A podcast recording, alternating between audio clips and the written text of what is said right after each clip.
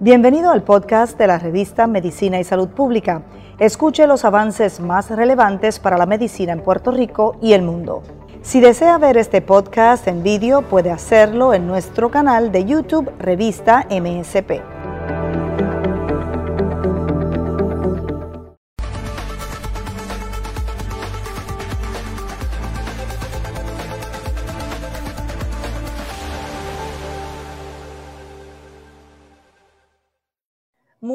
Noches y gracias por acompañarnos. Este programa es especialmente para aquellas personas que ya han tenido historial de algún tipo de úlcera, conoce el tema de la gangrena o alguna persona que usted conozca eh, con ambas condiciones o para aquella persona que pueda ser propensa y para eso hemos invitado al cirujano vascular, al doctor Jorge Martínez Trabal, especialista en el tema y nos va a hablar cómo evitar ambas condiciones. ¿Cómo se encuentra, doctor? Hola, ¿cómo está? ¿Todo bien? Todo, todo muy bien y queríamos, eh, pues obviamente ambas condiciones están relacionadas con el flujo sanguíneo o la falta de ello. Así que nos gustaría comenzar primero con las úlceras y luego pasamos a la gangrena. Eh, ¿Cuándo una úlcera en una extremidad es un problema, doctor? Bueno, mira, vamos primero a tratar de explicar eh, dónde es que una úlcera se convierte en un problema eh, para contestar esa pregunta. La situación principal, hay que entender que todas las úlceras comienzan con un evento traumático.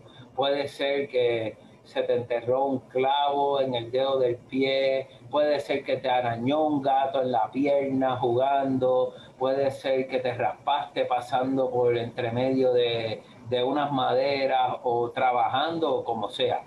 El bottom line es que todas tienen una cosa en común y es que empiezan con un evento traumático. La pregunta no es eh, por qué se formó la úlcera. Todas comenzaron a través de un evento traumático. La pregunta debe ser por qué esta úlcera no está sanando, ¿verdad? E, ese, esa es la pregunta que, que nos debemos hacer. Entonces, overall, todas las úlceras que no están sanando, no están sanando porque no le está llegando oxígeno. Y hay distintas razones por las cuales no le llega oxígeno. La, una de las razones, pues obviamente, que es la que la que más pone en peligro las extremidades es que no le está llegando circulación arterial. ¿Ok? Como las arterias, que son el conducto para la sangre eh, limpia, llegue a la extremidad, están ocluidas, pues entonces el flujo sanguíneo no es eficiente, no llega oxígeno.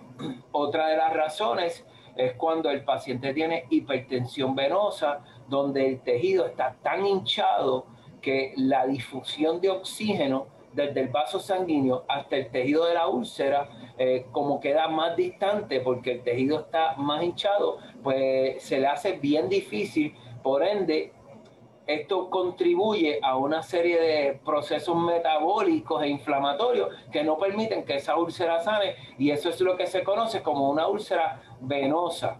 Ajá, dime. O sea, de ordinario, una úlcera, que puede ser por esas razones que usted menciona, debería poder cicatrizar en una persona con una salud, eh, en buena salud y con buena circulación. Claro. ¿En cuánto tiempo más o menos ya puede levantarse esa bandera de que no está cicatrizando? Ok, mira, todos nos hemos dado un raspazo en la rodilla, en una mano, en una pierna, en un pie, y tú sabes que tú lo miras dos o tres días y te dices, ah, mira, ya está mejor ¿verdad? Cuando, cuando tú levantas banderas, tú pasas dos días y no está mejor. Pasas cuatro días y no está mejor. Pasan cinco días y en vez de estar más pequeño, ahora está más grande. Ya, eh, ¿sabes? Eh, eh, no es normal. Tú la miras y tú dices, ¿qué está pasando con este raspazo o con este cantazo que no está sanando normalmente? ¿Verdad? Y, y entonces, pues, ese es, ese es el asunto. Entonces, el, último que me faltaba, ya te expliqué las obstrucciones arteriales, te expliqué con las úlceras cuando son por patología venosa, y hay una que es muy importante, que es aquellos pacientes que tienen lo que se llama una neuropatía. La neuropatía son los pacientes que no, que no sienten. Oye, ok, te voy a explicar. Tú estás sentada ahí ¿verdad? Y lleva, puede llevar mucho tiempo. Que cuando a ti se te adormece una nalga, tú te cambias, ¿verdad? Pues imagínate que eso pasa en todas las partes del cuerpo. El cuerpo resiente presión excesiva y dice, wow, vamos a cambiar posición. Y en ocasiones tú lo haces conscientemente, pero la gran mayoría de las veces uno lo hace inconscientemente. El paciente que tiene neuropatía no percibe esa sensación de presión y se queda ahí haciendo presión y ese tejido se muere. Y ese es el, el tercer tipo de úlcera que es la úlcera neuropática o úlcera de presión. Este doctor, y ese paciente que desarrolla esa úlcera neuropática usualmente tiene qué comorbilidad? ¿Es un paciente diabético? ¿Qué condiciones pueden eh, propender a esa neuropatía? Pues mira, el paciente diabético es el paciente clásico, porque los pacientes diabéticos tienden a tener una úlcera que es lo que le llaman neuroisquémica porque tiene componente neuropático y tiene componente isquémico porque la circulación arterial también es deficiente. ¿Ves? Sabes que, entonces tú puedes tener las tres por separado o las puedes tener combinadas. Tú puedes tener un paciente que, un paciente que tiene una úlcera venosa y arterial, puedes tener que, un paciente que tiene una úlcera neuroisquémica, o puedes tener un paciente que es una úlcera simple y sencillamente isquémica o venosa, o neuropática. ¿Y cuál es el tratamiento, doctor, para evitar complicaciones mayores? Ok. El primer paso que tú haces es tú haces un buen examen físico, ¿verdad? Tú lo primero que tratas de buscar por pulsos y signos de buena perfusión arterial. Ese es paso número uno. Si no tienes pulsos, tienes que hacer un estudio no invasivo para determinar si la circulación arterial está buena dentro del examen físico tú puedes determinar casi, casi 99% de las veces, con el examen físico tú puedes determinar exactamente qué es lo que está pasando. Si es una úlcera arterial, si es arterial con venosa, si es neurogénica con arterial, todo esto por las características de la úlcera, eh, por los, los exámenes de pulso, por las características de la piel, no tan solo alrededor de la úlcera, sino de la pierna completa, si tiene vello, si tiene cambios de, coloración de la piel, si tiene palidez, cómo está el llenado capilar, todas estas cosas, que tú lo haces un examen físico, que toda persona que tiene una úlcera que en vez de mejorar o una, un raspazo o un muñero o cualquier tipo de evento traumático a la piel, que en vez de mejorar, usted ve que va deteriorándose, usted tiene que buscar ayuda de inmediato a una persona que sepa hacer un buen examen físico, ¿verdad? Y que pueda determinar cuál es el problema. Y que pueda determinar cuál es el problema y canalizarlo para que se le resuelva. Por eso, porque el tratamiento obviamente va a, va a depender del origen de esa úlcera o, ¿verdad? Eh, como usted señala, ¿verdad? Exactamente su clasificación porque si no, muy difícilmente se pueda curar o quizás desemboque en problemas mayores. Correcto. Entonces, pues mira, al igual que las úlceras, la gangrena empieza similar. La gangrena puede empezar por un evento traumático, entonces era una ulcerita pequeña y empieza a morir el tejido alrededor de esa úlcera y empieza a ponerse negra la punta del dedito y luego se pone negro el dedito completo. Y eso es un problema serio de circulación. Típicamente el paciente que desarrolla gangrena es un paciente que tiene una enfermedad arterial mucho más severa. También la gangrena puede ser una gangrena, lo que, lo que llaman una gangrena mojada, que es secundario a un proceso infeccioso. ¿Ok? donde esas son más peligrosas, porque las gangrenas mojadas progresan más rápido y el daño al tejido es más agresivo. O sea que un paciente con gangrena mojada, este, eso es bien peligroso. Tiene un área negra en, un dedito, huele feo y el paciente tiene fiebre, esa, esa pierna está en peligro inminente. Eh, hablemos entonces de los tipos de, gangrena, doctor. Usted ya ha hablado de estas dos. En el caso de la infecciosa, ¿es menos común que la provocada por otras condiciones vasculares? Eh, este, Yo diría que la gran mayoría de, pacientes que llegan al hospital por gangrena tienen, eh, tienen gangrena infectada, porque casi siempre el, paciente pues tenía algunos signos, pero no había llamado tanto la atención porque parecía estar estable, lo había visto quizás, eh, lo habían visto previamente algún médico, le había mandado unos estudios, la puntita estaba fea y, nada, estaban cogiéndolo con calma, ¿verdad? Y de momento eso se infecta. Y ahora el familiar nota que de ayer para hoy, en vez de ser la puntita, ahora está el dedo completo, huele feo, el pie se puso rojo, ¿ves? Y entonces ahí dicen, mm, esto, esto el, el, giro que ha tomado esta patología no parece ser muy bueno, así que vamos a una sala de emergencia. ¿Ves? pero usted plantea algo bien interesante, doctor. Significa que eh, esa gangrena tiene un proceso de evolución que tratado a tiempo, quizás cuando, como usted señala, ¿verdad? Comienzan las primeras manifestaciones con los estudios adecuados y el seguimiento que usted señala, pudiese entonces evitarse quizás la amputación. Correcto. Mira, eh, el momento que una persona tiene una úlcera que no está sanando, ¿ok? Eh, yo siempre que yo veo a un paciente que viene donde mí, viene con una ulcerita eh, y lleva, por decir, dos semanas. Llega donde mí, tiene dos semanas, yo miro la úlcera, este, la examino, no tiene buenos pulsos, pero yo digo, bueno, la úlcera tiene un poco de granulación, vamos a instituir un cuidado de herida adecuado y vamos a reevaluar. Instituimos un cuidado de herida adecuado, el paciente regresa en una o dos semanas y vemos que ha mejorado significativamente. Lo dejamos quieto. Vemos el paciente ahora, otro paciente llega, y vemos que ha habido cero mejoría a pesar de darle el mejor cuidado de herida, ya vamos por tres a cuatro semanas, eso es una úlcera que no sana. Ese paciente requiere algo más. Puede ser una revascularización, que usualmente es la forma en que se empieza, y ya la revascularización, ya para este periodo tú debes haber hecho el estudio no invasivo que ibas a necesitar, pero independientemente del estudio, lo más importante es estar mirando el examen físico y determinar si esa úlcera está sanando o no está sanando.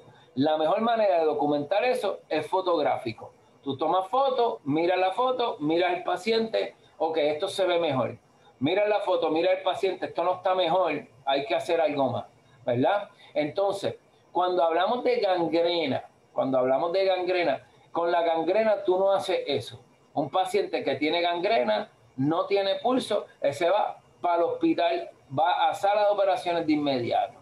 Pudiera ser que va, qué sé yo, la semana que viene o en unos cuantos días, porque es un paciente que lleva con esto igualito eh, un mes, como yo vi hoy, varios pacientes que desde diciembre están igual. Pues, ok, pues mira, no lo voy a mandar para el hospital porque si lleva un mes igual, pues puede esperar unos días. Pero si es un paciente que el familiar me dice, mira, eh, él estaba bien y hace dos semanas le empezó chiquitito y mira ahora cómo está, de aquí se va para el hospital y lo vamos a operar mañana, porque es una emergencia. No es una emergencia, es una urgencia, porque realmente la pierna está en peligro. Este doctor, eh, eh, el momento para hacer las pruebas del sistema vascular ¿Se puede hacer simultáneamente con ese tratamiento inicial que usted señala o hay que esperar a que sea que se, hacerse luego de la operación? ¿En qué etapa para saber cómo está el sistema vascular de ese individuo? Las guías de manejo sugieren que lo mejor que tú puedes hacer en un paciente como este es tener una prueba de inmediato, una prueba no invasiva, porque es la mejor forma de tú documentar dentro de un récord médico la condición y la severidad del paciente. Porque entonces, una vez tú haces una intervención, entonces tú tienes una prueba de inicio, una prueba luego de la intervención, compara. Y en el futuro, según tú le das seguimiento al paciente, tú puedes ver, digamos, vino a los seis meses, está teniendo unas quejas, y tú miras, y tú le haces una prueba no invasiva, y miras y dices, ok, cuando él llegó donde mí, esto era lo que enseñaba la prueba y esto que yo estoy viendo es igualito, pues la circulación de este señor está mala. ¿Me entiendes? O, tú dices, cuando llegó donde mí estaba en esta severidad, ahora, a pesar de que él tiene unos cambios, se ve mucho mejor de lo que estaba. Pues entonces, mm, quizás no hace falta hacer una intervención. Y eso, esa es la forma en que las guías de manejo sugieren que nosotros hagamos eh, los diagnósticos o complementemos el diagnóstico en el récord médico para beneficiar el seguimiento del paciente. Doctor, ¿y ese, ese tratamiento es un tratamiento eh, holístico, multiintervencional? Porque usted señala que si la persona tiene problemas vasculares eh, severos, pues me imagino que se va a reflejar en otros órganos en el resto del sistema. pues mira, esto es tan importante lo que tú estás mencionando. El término que nosotros utilizamos y que se debe utilizar es el manejo multidisciplinario. Los, elementos claves en, en el manejo multidisciplinario de un paciente con enfermedad vascular que tiene una úlcera o tiene gangrena son, número uno, el médico primario. El médico primario, sea un generalista, sea un internista, el médico primario es clave porque estos pacientes que tienen estas condiciones suelen exacerbarse según se exacerban otras condiciones. En muchas ocasiones nosotros vemos un paciente que llega con las piernas hinchadas, una úlcera nueva y cuando lo examinamos bien, el paciente lo que realmente le exacerbó todo esto es una falla cardíaca. ¿Ves? Entonces, elemento importante, el médico primario. Cuando un paciente tiene una úlcera, el médico tiene que revisarlo de pies a cabeza. No puede ser solamente, ah, te salió eso, vete para el doctor. No, tiene que tomarse el tiempo de escucharle los pulmones, de asegurarse que su corazón está bien, que sus elementos nutricionales son adecuados. Entonces, ese es el médico primario. Otra parte importante en un paciente que tiene eh, múltiples enfermedades y tiene úlceras en el pie, es un buen podiatra. Un buen podiatra. Necesitas una persona especialista en cuidado de heridas, ¿ok? Porque obviamente la herida hay que darle un cuidado apropiado, ¿ok? Y necesitas eh, otros tipos de doctores, como en ocasiones necesitas un cardiólogo, necesitas un endocrinólogo, o sea que es un equipo multidisciplinario que se ensambla para las necesidades de ese paciente específicamente. Pues la pregunta de los 64 mil chavitos, doctor, ¿eso está ocurriendo? Yo te puedo decir que hay unos retos grandes para poder desarrollar un equipo multidisciplinario dentro de lo que es el cuidado de un paciente como este. Eh, el sistema eh, en que nosotros trabajamos tiene unas formas de controlar eh, las personas que ven a los pacientes, hay unos issues de utilización, hay, hay otro tipo de, de, situaciones que a veces previene que el paciente lo vean todas las personas que debieran estar envueltas en el caso. Cuando yo me encuentro en esta situación que se me hace muy difícil, por lo general, yo lo que hago es que yo meto al paciente en el hospital, me aseguro que lo ve el cardiólogo, me aseguro que lo ve el endocrinólogo, me aseguro que lo vea el internista. En muchas ocasiones que lo vea un internista es difícil porque, ¿verdad? Eh, tenemos una, un problema por el método de pago dentro de los hospitales, donde los internistas, pues no necesariamente, eh, no algunos quieren estar disponibles para trabajar en conjunto con este tipo de, pacientes. Y esto es un, reto grande para, para ¿verdad? Para, eh, que no favorece al paciente. Entonces, pues tenemos eh, muchos retos que hay que trabajar, pero cuando están bajo mi cuidado, yo trato de que eso sea así Claro, porque entonces va a depender, doctor, de que ese paciente se empodere de su situación, esté bien orientado, bien informado, bien educado y que incluso pueda seguir el tratamiento, ¿verdad? Después que, que, inicie, ¿verdad? La, curación inicial. Sí. Eh, el otro elemento que se me olvidó es el infectólogo. Si un paciente llega con una infección, hay que descartar que el hueso está envuelto, otras cosas.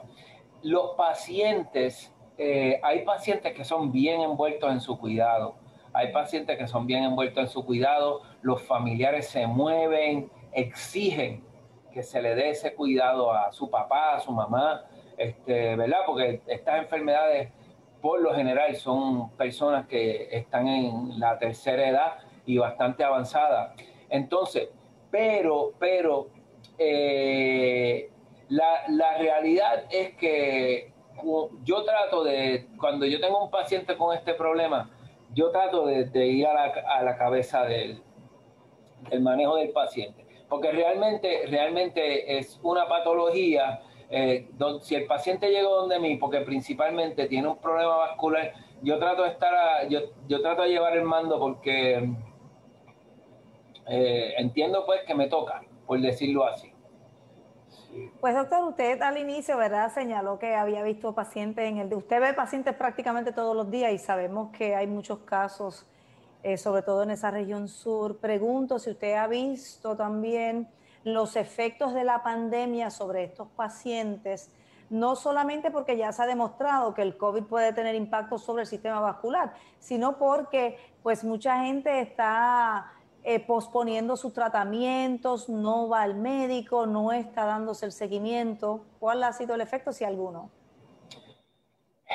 Mira, al principio fue, eh, yo pienso que fue peor, porque realmente al principio los pacientes teniendo una condición que, atentaba en contra de su extremidad y potencialmente de su vida, el miedo no les permitía buscar ayuda. Eh, yo creo que ya hemos eh, mejorado un poco con este respecto, pero todavía hay, estamos teniendo un problema de acceso, de acceso a los cuidados. Este, hay limitaciones en las oficinas médicas de cuántos pacientes realmente se pueden ver por limitación de espacio. Eh, la telemedicina, aunque es un buen elemento, para nosotros tratar de ayudar al paciente. Por ejemplo, a mí, a mí personalmente no me funciona tanto, porque ese examen físico que yo necesito hacer para poder determinar la etiología de esa úlcera, eh, eh, yo, yo no lo puedo hacer a través de una computadora. ¿Sabes? Entonces, ese paciente que necesita cuidado de vida, el cuidado de vida solamente se le puede dar físicamente, no podemos, si pudiéramos mandar un robot, quizás en el futuro haya un robot en cada casa y desde acá tú das instrucciones y el robot va y lo arregla, pero todavía no hemos llegado ahí. Así que eh, sí ha habido muchos problemas con la pandemia y, todavía pienso que de por sí Puerto Rico tiene un problema de oferta y demanda, donde hay más demanda que, especialistas y personas para proveer los servicios. Eh, y entonces con la pandemia que pone unas limitaciones a cuántas personas tú puedes tener por espacio, etcétera, lo ha hecho un poco más difícil. Así que sí eh, pasa que pacientes están buscando ayuda y no encuentran quién se la dé. Claro, y estos pacientes también tampoco pueden esperar largo tiempo, y muchísimo menos, ¿verdad? En posiciones, ¿verdad? Que quizás sentado todo el tiempo, etcétera. Eh, quería también un poco, doctor, orientación para el paciente que quizás no encuentre ese centro de curación de úlceras, ese cirujano vascular. Ustedes también, eh, la cantidad de médicos especialistas se ha reducido en Puerto Rico, ¿verdad? Por distintas razones, o sea que ustedes son menos ahora. Entonces, ¿cómo hace el paciente para poder llegar a tiempo al especialista, lo cual significa, ¿verdad?, mejores posibilidades de sanarse, incluso de sobrevivir. Mira, eh, algo que, que, te iba a decir, yo he experimentado mucho descontento porque yo he tenido, nosotros como estrategia, hemos tenido que suspender citas a pacientes que están estables. Los pacientes que ellos están bien, su bypass está patente, su procedimiento se le hizo hace tres años, los estudios salen perfectamente normal. Y, noto como ellos realmente quieren darse seguimiento, pero pues no tienen una condición aguda. Y nosotros hemos optado por dejarle el espacio abierto a aquellas personas que realmente requieren tratamiento de inmediato. Antes yo veía 50, 55 pacientes, ahora tengo que ver 25, 30 pacientes y por lo general lo que hemos, lo que hemos tenido que optar es por no ver los seguimientos de los pacientes que están estables. Y entonces eso crea un poquito de descontento en algunas personas. Y, y si alguno de ellos me está escuchando, yo quiero que me disculpe, pero que entienda que realmente si él está bien, que pues que no se preocupe y le dé, le dé la oportunidad a aquellos que realmente tienen un problema que lo atenta de inmediato. Entonces, y ya no digo más sobre eso, pero para que veas que, que, representa un hecho para todos esto de la pandemia. Claro que sí, doctor, pero alguna persona que tenga problemas vasculares y que ya haya tenido ese historial de cómo manejarse en tiempos de COVID, donde hay, digamos, poca oportunidad para moverse, para hacer ejercicio, para emocionalmente también uno despejarse. ¿Usted qué le dice a esos pacientes? ejercicio uno puede hacer dentro de su propia casa. Así que esa, esa parte yo entiendo que, aunque pues, mira, las personas que el ejercicio más saludable para una persona en la tercera edad es caminar. La recomendación es que se utilice 300 minutos en una semana. Lo puedes dividir como tú quieras. Puedes hacer tres días 100, o, 50, 6 veces a la semana. No hay que empezar con los 300 si se empieza con 150 y se va subiendo, ¿verdad? Eh, entonces, el andar debe ser a un paso que conlleve cierto esfuerzo. No tienes que correr, pero debes ir a un paso que por lo menos sientas que está este, como con prisa, ¿verdad? no, no es salir a pasear salir a pasear posiblemente es mejor que no hacer nada, pero tú sabes, debe ir a un pasito que sienta que está tratando. Entonces, este, y, yo tengo, yo tengo un viejito que, que, vino esta semana que me decía, mire doctor, yo le doy 60 vueltas a mi marquesina y eso me coge una hora. Y yo, ay, qué bien. Y, tú das una para adelante y otra para atrás para que no te marees. y nos estamos riendo y la esposa me decía que él no iba a hacer eso con él porque ella se mareaba dando vueltas en la marquesina. Entonces, pero para que usted vea que lo, mi recomendación sí sería, ¿verdad? Eh, si tiene algún lugar público donde puedan ir a caminar, es óptimo este, la, uno puede mantener distanciamiento social fácilmente en lugares públicos porque, ¿verdad? Ya hoy día no son muchos los lugares que están llenos de personas. Así que debe, la gente no debe tener miedo a estar al aire libre, porque no hay, es bien difícil que se le pegue uno las cosas al aire libre. Así que que salgan de la casa, que se despejen, que busquen lugares donde ir a caminar. En, en Ponce, por ejemplo, hay varios lugares donde se puede ir está el, el parque en, en, Cerrillo, que debajo de, yo, ¿sabe? ese área allí, está la guancha, en la guancha se puede caminar, si es muy viejito, pues váyase temprano para que el calor no lo mate, aquí el calor mata al que sea. La guancha van decenas de personas a diario a hacer ejercicio, porque es un lugar que realmente se presta para, para hacer ejercicio. Claro, siempre velando por la seguridad, porque, ¿verdad? Pues, también hay que llevar quizás el zapato adecuado para protegerse de golpes. Sí, el, el calzado adecuado es de suma importancia definitivamente. Y hay, y hay otras cosas que ayudan. Hay medias que están diseñadas para caminar y, y ¿verdad? Y son medias que no son costosas y se pueden conseguir en, en las tiendas de deporte. Este, y, y funcionan muy bien.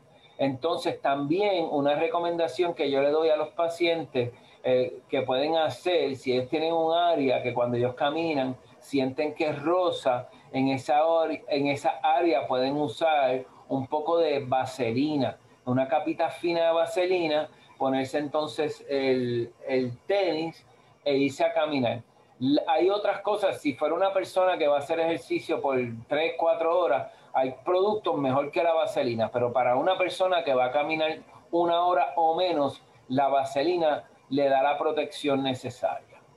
Qué bien, doctor. Y esos son consejos también para los no mayores de 65, porque el ejercicio siempre viene bien. Claro. Eh, y también pues quería, antes de despedirnos, doctor, eh, sobre tratamientos nuevos, a diferencia de cómo se trataba antes, en términos quizás de algún tipo de medicamento por ingesta oral.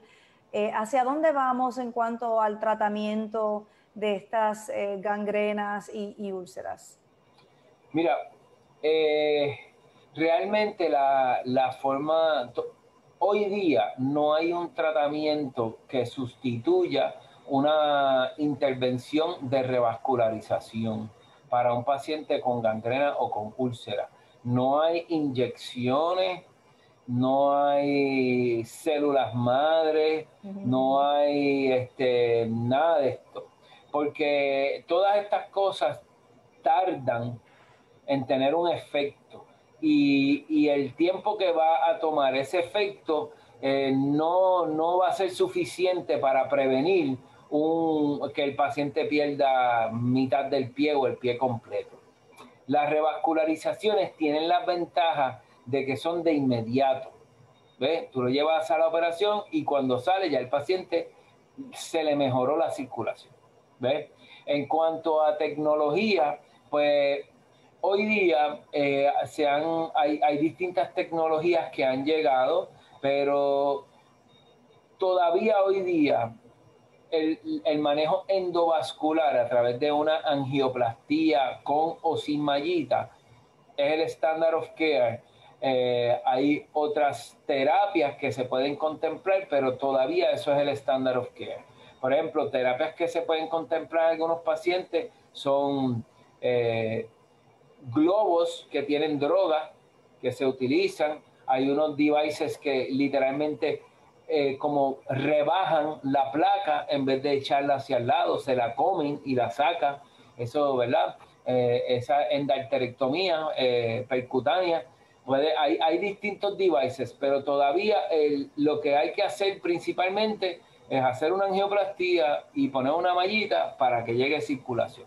Cuando eso no es una opción, la próxima opción, que es el standard of care, es hacer una cirugía de bypass y las cirugías de bypass son superiores a todo el resto. Y, no importa lo que nadie diga, la cirugía de bypass es superior al resto. ¿Por qué? Porque más de la mitad de aquí a cinco años va a estar funcionando. ¿Ok? Tú le haces una angioplastia, pones una mallita y en un año quizás la mitad está funcionando. ¿Me entiendes? Y esa es la diferencia grande entre poner una mallita y hacer una cirugía de bypass. Oye, yo si puedo resolver con una mallita, le voy a resolver con una mallita. Porque, ¿verdad? Puede que no esté, no, no, no esté patente en un año, pero si la pierna no tiene síntomas, aunque no esté patente, ese paciente se le salvó la pierna y se le resolvió el problema. ¿Ves? Pero la cirugía de bypass no se puede descartar porque realmente es una, ese es el, el Cadillac de, la, de los procedimientos de, de revascularización, por no decir el Rolls Royce. Le, pregunto, o el, Bugatti, que ahora están de moda. le pregunto, doctor, porque por ahí hay muchas eh, píldoras mágicas, muchas personas ah. eh, vendiendo productos eh, dirigidas precisamente a problemas vasculares y ya sabemos que hay que ir donde el cirujano vascular, el especialista, el médico, que es el que sabe y uno no hacer caso ¿verdad? de estos otros medicamentos milagrosos que venden. Hay terapias que se utilizan en algunos pacientes que están en la cuerda floja, ¿ves? Que están ahí, tienen circulación, pero no es la mejor, y esa úlcera eh, está quizás mejorando, pero no muy bien. Y hay, hay cosas como bloqueo simpatético, eh, se le pueden hacer, se puede poner en la cámara hiperbárica, eh, se le puede poner, hay una, como te decía, el, platelet rich plasma, el PRP, todas estas cosas pudieran ser cosas que se pudieran contemplar. Eso son cosas que se pueden contemplar en un grupo bien selecto de pacientes, ¿verdad? Eso no es para todo el mundo. Eso no es como que no hay un algoritmo que dice, pues primero tú tratas esto, después esto, después esto. No, no, no. Eh, aquí está la gama de pacientes. A estos pacientes se le hace esto. A estos pacientes se le hace esto. Y a este grupito bien pequeñito en esta esquina serían posiblemente candidatos para hacer estas cosas, porque no están tan mal. ¿Me entiendes? Que, pero píldoras. No existe una píldora para mejorar una, una úlcera hay muchas cosas que benefician al paciente con problemas vasculares. Por ejemplo, tomar aspirina, tomar una estatina para mantener no tan solo el colesterol bajo, sino que la estatina tiene beneficios contra las enfermedades vasculares. Tomar eh, aceite de hígado de bacalao, o mejor conocido como el omega 3 eso tiene unas ventajas estupendas para un paciente con patologías eh, cardiovasculares. Además de eso, hay otros suplementos como el Red Rice Yeast, que es una, una estatina natural. Es como una estatina, pero es, es natural. viene de, un, de, un, yeast, un yeast de, de la China y funciona. Eh, todas estas cosas tienen sus beneficios. Este, pero nada como todas estas cosas tienen su beneficio, pero es importante tener una buena nutrición, tener una vida activa, ¿verdad? Y la, supervisión médica. Eso no tiene sustituto. Yo tengo mi doctor, mi doctora, mi doctora, porque es una mujer, y ella es mi doctora, ella es mi internista. Ella me cuida, cada tres meses ella me manda los exámenes, me chequea, me dice, subiste aquí, bajaste acá, tienes que trabajar esto. Has comido mucho ajo, has comido mucho ajo. Así que ella me cuida, ella me cuida. Este, y mi esposa me cuida un montón, ella es doctora también. Así que yo tengo gente que me cuide. Yo no me cuido de la forma que, otra persona desde afuera puede ver. Así que sí, definitivamente tener un, un buen médico primario que te, que te, que te dé cuidado este, y te conozca y sepa cuáles son tus cosas, cuáles son tus medicinas, qué te pasó, por qué tú tomas esto, eso es de, eso, eso no tiene sustituto, definitivamente. Qué bien, doctor. Esto es casi, casi una regla de oro, ¿verdad? Para muchas condiciones que aunque hoy hemos estado hablando de las úlceras y las gangrenas, pues ciertamente este consejo pues aplica para, la salud en general. Así que le agradezco muchísimo, doctor, que haya compartido con nosotros después de haber atendido hoy a tantos pacientes y, y, le vamos a pedir que comparta al público esta información para cualquier persona que lo pueda necesitar y que sepa que en Puerto Rico hay médicos especialistas que conocen muy bien cómo tratar ambas condiciones. Pues muchas gracias por la invitación. Saben que cuentan conmigo para todo lo que yo pueda hacer por ayudar a nuestros pacientes puertorriqueños y promover la salud de, la isla y de, de todas estas cosas que están pasando. Muchas gracias. Muchísimas gracias a usted, doctor. Que esté muy bien. Cuídese que todavía nos estamos todos protegiendo del COVID. Eh, y será hasta una próxima ocasión para hablar de, de estos y otros temas. Muchísimas gracias. Buenas noches.